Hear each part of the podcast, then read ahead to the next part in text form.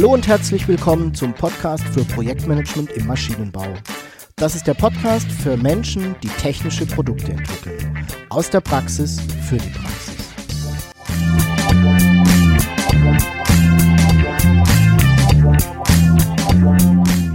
Mein Name ist Jörg Walter. Ich bin Ingenieur und arbeite als Berater, Trainer und Coach im Projektmanagement für technische Projekte.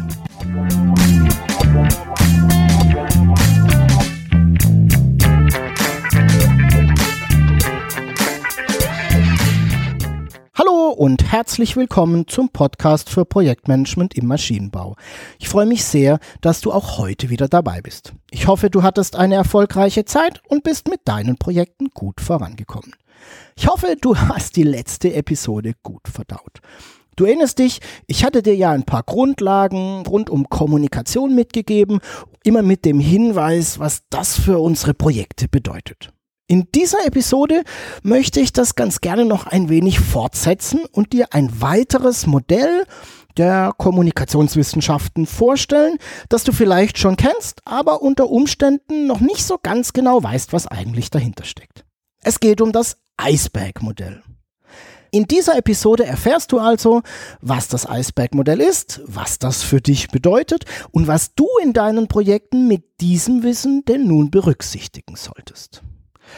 Vielleicht hast du den Begriff Eisbergmodell ja schon mal gehört. Hm, und wenn nicht, dann weißt du ganz bestimmt, dass die Titanic, das große Dampferschiff, auf einen Eisberg gestoßen und danach untergegangen ist. Eisberge bergen also mh, hm, offensichtlich ganz besondere Gefahren und Risiken, auf die es zu achten gilt. Und zwar nicht nur in der Schifffahrt, sondern auch in der Kommunikation. worauf will ich raus?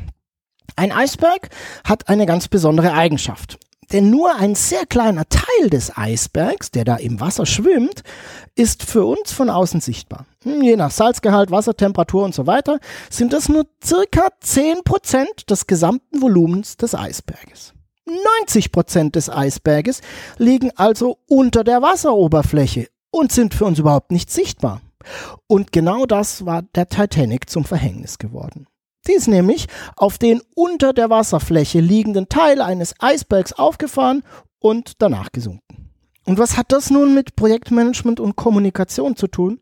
Hm, ganz einfach. Ein Modell, das in der Psychologie und in den Kommunikationswissenschaften verwendet wird, ist eben das Eisbergmodell. Und dieses Eisbergmodell sagt, dass nur ein sehr kleiner Teil der Botschaft, der Information, die bei Kommunikation übertragen wird, sichtbar oder besser gesagt bewusst ist. Man spricht hier ebenfalls von circa 10 bis 20 Prozent. Ich glaube, der genaue Wert ist unerheblich. Wichtig ist, der Anteil ist sehr, sehr, sehr klein. Der wesentlich größere Teil der Botschaft, die übermittelt wird, ist unsichtbar bzw. Mm, unbewusst. Und hier dient eben das, der Eisberg als Bild, um diesen Sachverhalt darzustellen. Nochmal, um es zusammenzufassen. Nur circa 10 bis 20 Prozent der Botschaft, die bei einem Empfänger ankommt, ist bewusst gesendet und direkt wahrnehmbar. 80 bis 90 Prozent der Botschaft sind unbewusst. Ein ziemlich großer Anteil, findest du nicht auch? Zum bewussten, direkt wahrnehmbaren Teil gehören Dinge wie Zahlen, Daten, Fakten, Sachverhalte, aber auch bewusste Gedanken, bewusste Gefühle und auch Wünsche. Zum unbewussten Teil, da wird's nun spannend, da gehört dazu Stimmung, unbewusste Gefühle, Wertvorstellungen, aber auch Interpretationen und so weiter. Und hier gibt es nun auch eine direkte Verknüpfung zum Vier-Seiten-Modell von Schulz von Thun, das ich dir ja in der letzten Episode schon vorgestellt habe. Du erinnerst dich. Jede Information kann von vier Seiten oder eben auf vier Ebenen interpretiert werden. Es gibt die Sachebene, die Ebene der Selbstoffenbarung, eine Beziehungsebene und es gibt die Appellebene. Einige Wahrnehmungen dieser vier Seiten sind nun bewusst, also sichtbar im Eisbergmodell, zumindest die Wahrnehmung auf der Sachebene ist das. Andere sind eher unbewusst, also unterhalb der Wasseroberfläche. Ganz schön kompliziert, oder? Du kannst dir nun vorstellen, was das für dich und dein Projekt bedeutet. Was ich dir eben beschrieben habe, ist natürlich eine riesengroße Quelle für Konflikte und ja, Missverständnisse. Alles Dinge, die wir in unserem Projekt eigentlich nicht gebrauchen können. Ey, wir haben schließlich Arbeitspakete, die es zu erledigen gibt. Und da will ich mich doch als Projektleiter nicht auch noch mit solchen komischen Dingen auseinandersetzen. Du merkst, ich war jetzt gerade ein wenig ironisch. Ich glaube nämlich, dass es wichtig ist zu verstehen. Du kannst das, was ich eben beschrieben habe, in deinem Projekt nicht ausschalten. Es ist immer da. In dem Moment, in dem du mit Menschen zusammenarbeitest, mit Menschen kommunizierst und so weiter, verhalten wir uns mehr oder weniger entsprechend dieser Modelle. Eben, der eine mehr, der andere weniger. Aber wir sind nun mal alle so. Was bedeutet das für dich? Ich bin der Meinung, dass wir in Projekten zwei Schlüsse daraus ziehen sollten. Erstens, wir sollten uns mit Kommunikation beschäftigen. Das heißt, wir sollten Wissen dazu aufbauen. Und das machst du ja schon, gerade indem du den ersten Schritt machst und dir hier den Podcast anhörst. Wir sollten versuchen zu verstehen, was Kommunikation ist, wie sie funktioniert und was das für uns bedeutet. Wir sollten uns mit Modellen der Kommunikationswissenschaft auseinandersetzen. Wir sollten lernen, Bücher dazu lesen und uns entsprechend weiterbilden, Podcasts dazu hören, mit unseren Kollegen darüber sprechen, über den Tellerrand blicken. Zweitens, was wir tun sollten, ist, wir sollten uns Dinge überlegen, wie wir damit umgehen können. Da wir ja mit unseren Projekten erfolgreich sein wollen, das setze ich jetzt mal voraus, und unsere Ziele erreichen wollen, dürfen wir uns überlegen, wie wir mit dem neu erworbenen Wissen umgehen wollen. Augen verschließen und drauf pochen, dass doch irgendwie schon alles gesagt ist und man nicht verstehen kann, warum es immer wieder zu Missverständnissen kommt, bringt uns nicht weiter. Wir dürfen also in unseren Projekten dafür sorgen, dass wir gut und professionell mit unserer Kommunikation umgehen. Was das sein könnte, das erkläre ich dir gleich noch ein bisschen ausführlicher.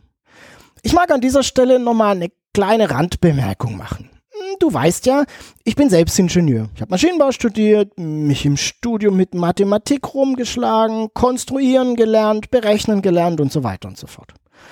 Als ich dann irgendwann zum Projektmanagement gestoßen bin und begonnen habe zu lernen, wie man Projekte organisiert und steuern kann, hatte ich solche weichen Themen wie Kommunikation, Zusammenarbeiten zunächst mal nicht auf dem Schirm. Ich habe mich kopfüber in die technischen Details gestürzt und immer wieder den Kopf geschüttelt, wenn es an der einen oder anderen Stelle geknirscht hat und eben auch nicht geklappt hat. Und ich weiß, dass viele der Projektleiter, die ich zum Beispiel im Mentoring habe und auch die bei meinen Kunden, die ich dort kennenlerne, dass die ebenfalls so denken. Wir wurden in unseren Ingenieurausbildungen nicht mit Themen wie Kommunikation und so weiter konfrontiert. Und oftmals ist es tatsächlich so, dass es uns sehr fern und manchmal, wie soll ich sagen, sogar esoterisch wirkt. Aber als Projektleiter sind wir eben nicht mehr nur Ingenieur, wir sind mehr. Wir haben eine Verantwortung für unser Projekt und unser Team, alles tun und zu lassen, damit wir eben gemeinsam erfolgreich sind. Und da gehört es eben auch dazu, die Kommunikation im Projekt besonders gut zu organisieren. Also, deshalb stell dich dieser Aufgabe, Beginne dich mit diesen eher weichen Themen zu beschäftigen und du wirst feststellen, dass deine eigenen Projekte und die Zusammenarbeit im Projektteam darunter profitieren wird. Worauf solltest du nun mit diesem Wissen achten? Was kannst du in deinen Projekten tun, damit du möglichst wenig Missverständnisse, wenig Konflikte bekommst? Ich habe mal versucht, so eine kleine Handvoll Dinge zu sammeln, die dich dabei unterstützen können. Das erste ist erklären und Wissen teilen. Nur weil du nun zum Beispiel als Projektleiter besser verstanden hast, was Kommunikation bedeutet und was da passiert, heißt das noch lange nicht, dass dein Projektteam das gleiche Wissen hat. Du darfst also dein Wissen mit deinem Projektteam teilen. Du darfst erklären, warum du bestimmte Dinge tust und warum dir das so wichtig ist. Du wirst feststellen, dass die Akzeptanz für dein Verhalten, zum Beispiel in Projektteamsitzungen oder in anderen Situationen, in denen Kommunikation im Mittelpunkt steht, deutlich größer wird. Das Zweite, was dich unterstützen kann, ist aktives Zuhören. Ja, schon wieder so ein Begriff. Beim aktiven Zuhören geht es darum, nicht nur zu hören, sondern hinzuhören. Versuchen zu verstehen, was der Gegenüber meint seine Meinung auch zu respektieren, was nicht unbedingt immer heißt, sie auch zu akzeptieren. Es bedeutet auch aussprechen lassen, nachzufragen bei Unklarheiten und das gehört auch Dinge mit eigenen Worten wiederholen und so weiter. Die Grundhaltung beim aktiven Zuhören ist dabei immer empathisch und offen. Und so gelingt aktives Zuhören eben am besten. Den dritten Hinweis, den ich dir geben möchte, ist Sorge für regelmäßiges Feedback. Das Nachfragen und Wiederholen, das hatten wir eben schon beim aktiven Zuhören kurz angesprochen. Beim Feedback geht es dann nochmal verstärkt darum, eine Rückmeldung zum Gesagten zu bekommen. Selbst wenn mein Gegenüber mir keine Rückmeldung von sich ausgibt, kann ich durchaus aktiv nachfragen und ein Feedback einfordern. So kann ich verstehen, ob mein Gesprächspartner dasselbe verstanden hat, was ich sagen wollte. Und ich versuche das regelmäßig in meinen Projektteamsitzungen einzubauen und habe eigentlich ganz gute Erfahrungen damit gemacht. Ein weiterer Hinweis, ein weiterer Tipp ist es, Kommunikationsregeln aufzustellen. Viele der Dinge, die ich eben angesprochen habe, kannst du in Kommunikationsregeln festhalten. Gerade Regeln des aktiven Zuhörens lassen sich gut in so allgemeineren Kommunikationsregeln verpacken. So hast du immer wieder etwas, auf das du dich beziehen kannst, was vom gesamten Team so vereinbart wurde.